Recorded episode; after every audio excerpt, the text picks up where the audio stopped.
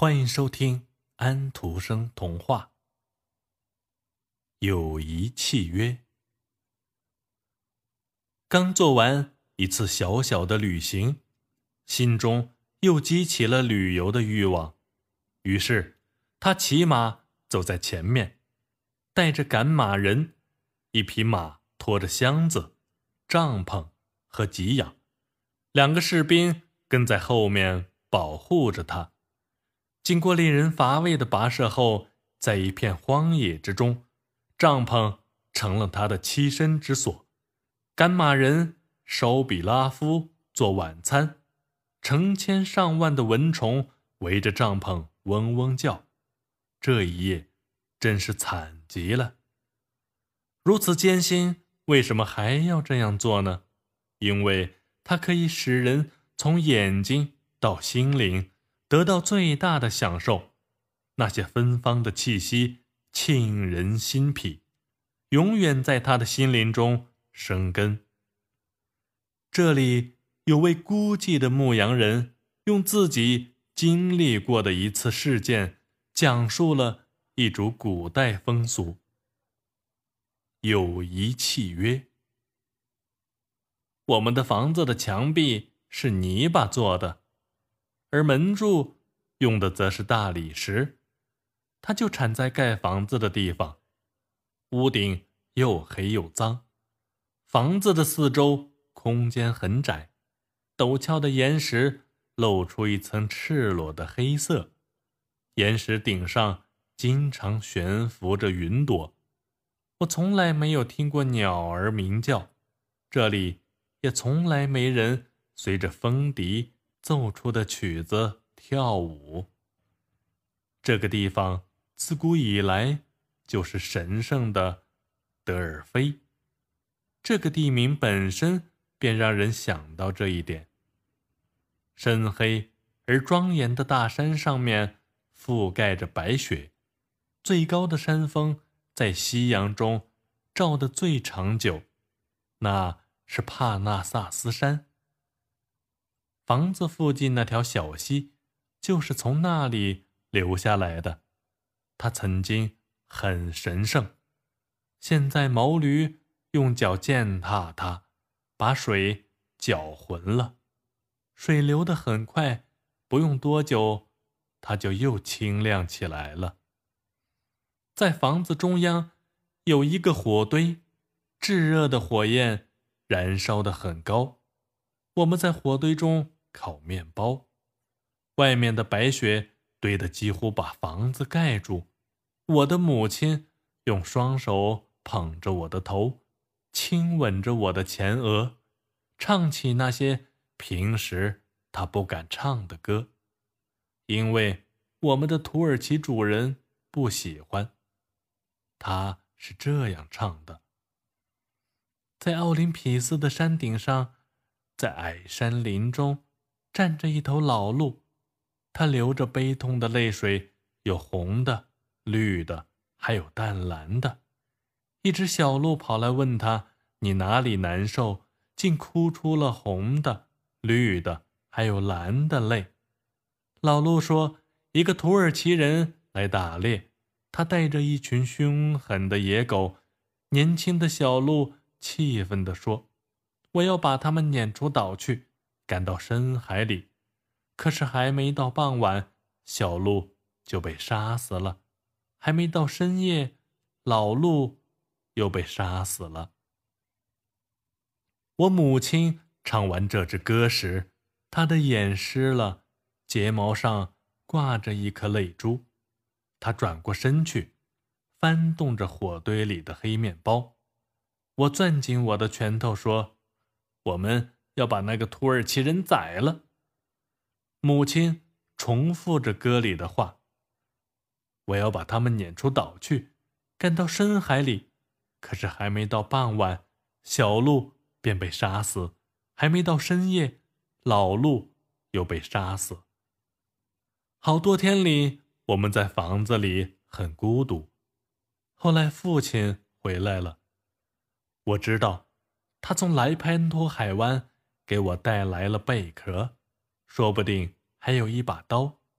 但是，他给我们带回一个裸身的小姑娘，他把她藏在羊皮袄下面，用一张羊皮包着她。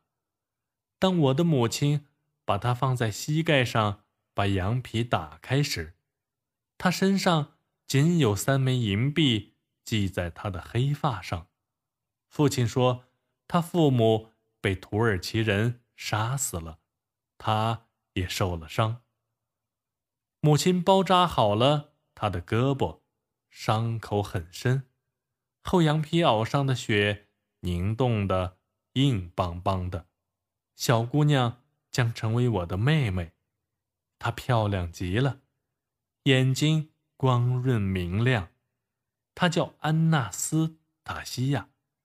他的父亲和我的父亲是按照我们那种古老风俗结拜的，他们选了村子里最漂亮、最贤惠的姑娘作为见证人。现在小姑娘成了我的妹妹。她坐在我的膝盖上，我给她摘花，拾小鸟的羽毛，我们一起喝帕纳斯山的水，在桂树枝下边头挨头睡在一起。我们的母亲忧伤的歌声中度过漫长的冬夜。当时我还小，不懂这些眼泪中代表了我们的同胞的悲哀。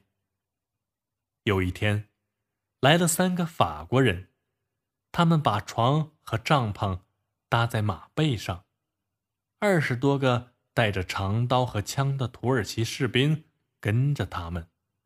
他们是帕夏的朋友，他们攀登那些陡峭的黑山岩，他们把帐篷搭在那块狭窄的地上，烤着羊和鸟禽，喝着甜酒。他们离开时，我跟了一小段路。我把安娜斯塔西亚裹在一小块羊羔皮里，背在背上。一位法国人叫我站在一块岩石前，给我们画了一幅素描。我们看上去就像一个人，这是我从来都没有想到过的。两天后，又有人来到这里。他们带着刀和枪，他们是阿尔巴尼亚人，很勇敢。他们待的时间很短。他们当中的一个人把我妹妹安娜斯塔西亚抱在他的膝上。等他走后，他的头发上系着的银币只有两枚了。他们走了，我父亲跟着他们。过了一会儿，响起了枪声。一些士兵闯到房子里，把我母亲、我和安娜斯塔西亚都抓了起来。他们说我们窝藏过强盗，我父亲跟着强盗走了，所以要把我们带走。在发生战斗的地方，我看到了强盗和我父亲的尸体，我哭了起来。醒来时，我们已经。被关在监狱里，我不知道被关了多久。当我们被放出来后，要走很长的路到莱潘托海湾。我们走进一座教堂里，金光闪闪的圣像放着光芒，那是天使，啊，真漂亮！我觉得安娜斯塔西亚也同样漂亮，在天使们。中央摆着一口棺材，里面装满了玫瑰。那是主基督的化身。牧师说：“基督复活了。”人们相互亲吻着，每个人的手中都拿着一支蜡烛。我得到一支，安娜斯塔西亚也有一支。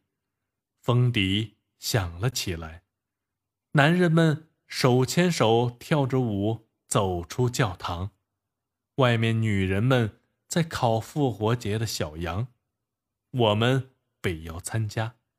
比我大一点的一个男孩搂着我的脖子，亲吻着我说：“基督复活了。”阿富坦尼德斯和我就这样相识了。我母亲会织渔网，我们在海边住了几个月。海水的颜色让人想起那只鹿的泪水。阿富坦尼德斯是个优秀的水手，我和安娜斯塔西亚经常坐到船上，船儿在水上就像云儿浮在天上一样。太阳落山时，群山都被染成深蓝发黑的颜色，海鸥在清净如镜的水面上扇拍着它们的翅膀。我仰卧在船上。安娜斯塔西亚坐在我身边，天上的星星闪着光，他们和我们坐在德尔法的房子外看到的星星一样，位置原封不动。小船激烈的摇晃起来，安娜斯塔西亚落到海里去了。阿富坦尼德斯的动作十分敏捷，很快。就把他举到了我面前，我们把他的衣服脱下，拧干后再给他穿上。我们待在船上，一直到衣服干了。夏天来了，骄阳似火，把大地都烤焦了。我想念凉爽的山地，想念山中新鲜的水。我的母亲也一样。一天晚上。我们启程回老家了。我们穿过了高高的百里香，草叶散发着香气。我们没有碰到一个牧羊人，没有经过一座茅棚，到处都很寂静和孤荒。只有星光告诉我们，星星还在天上活动着。母亲点燃了火，烤了几个。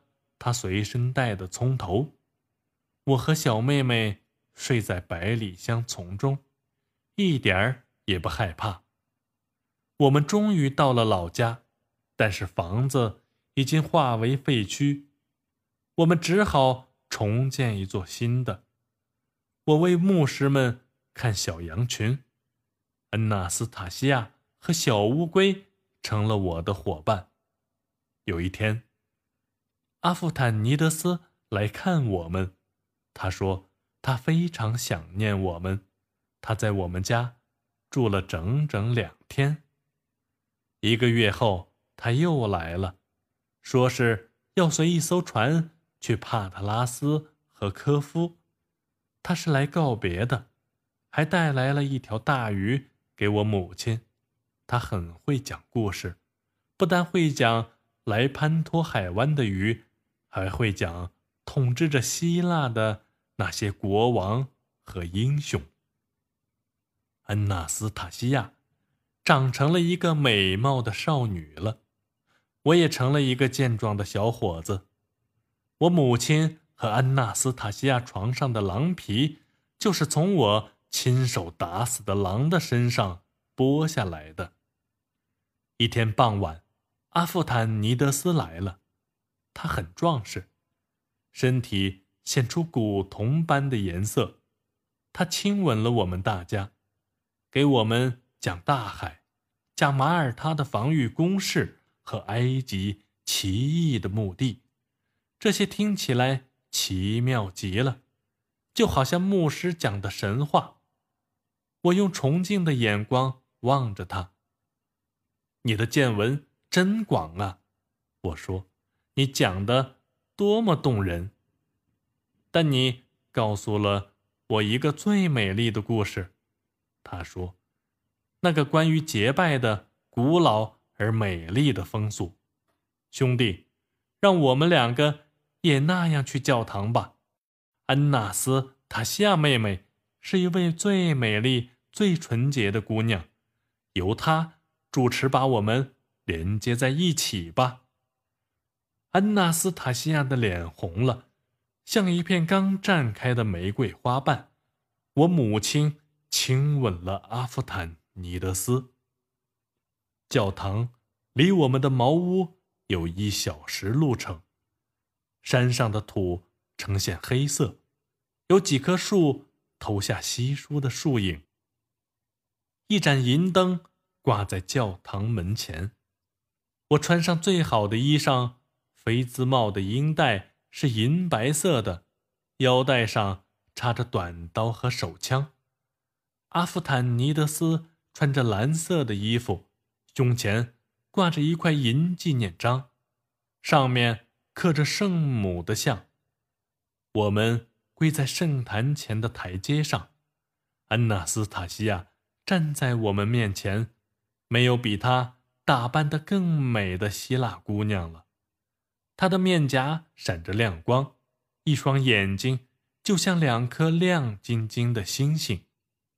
祈祷完了，他问我们：“你们愿结为生死之交吗？”我们回答：“愿意。”你们每个人都要记住，无论发生什么事，我的兄弟都是我身体的一部分。我的秘密就是他的秘密，我的幸福就是他的幸福。以献身、忍耐和所有美德来锤炼我自己的心灵，也以同样的美德来对待他。我们重复了我们的誓言。他把我们的手握在一起，亲吻了我们的面颊。我们又默默地祈祷着。牧师从圣坛之门走进来，祝福了我们三个人。离开教堂时，我们看见我的母亲在教堂门前真诚的痛哭。在阿夫坦尼德斯离开的前两天傍晚，他和我坐在山岩坡上沉思着。我们谈到希腊的苦难，谈到可以信任的人。我紧紧地握着他的手，说：“还有一件事，你应该知道，我的心中充满了爱，这是一种比对我母亲和你更强烈的爱。你爱谁？”阿夫坦尼德斯问，他的脸和脖子都变红了。“我爱恩纳斯塔西亚。”我说，他的手在我的手中。颤抖起来，他的脸一下子惨白起来。我明白了，我亲吻着他的面庞说：“我从来没有对他说过，也许他并不爱我，兄弟，请记住，他是在我身边长大的，是在我灵魂中长大的。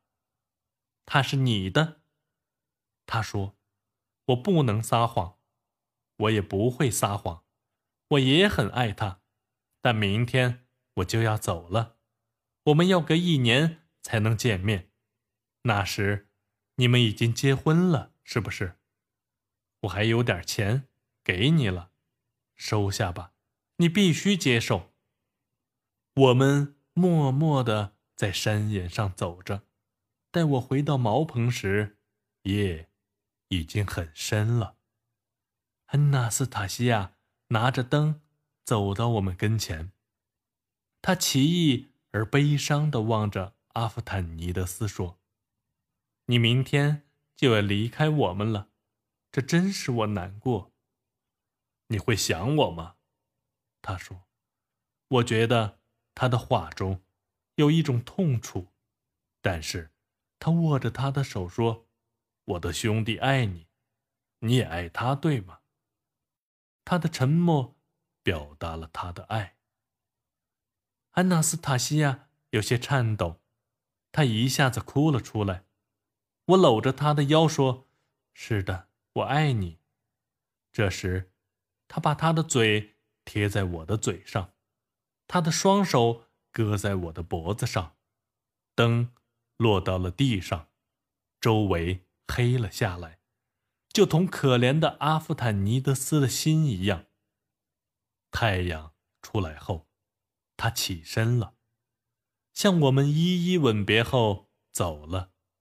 他把钱给了我的母亲。几天后，安娜斯塔西亚就做了我的妻子。友谊契约的故事就讲完了。想听到更多安徒生童话，请您继续关注托尼师傅有声书。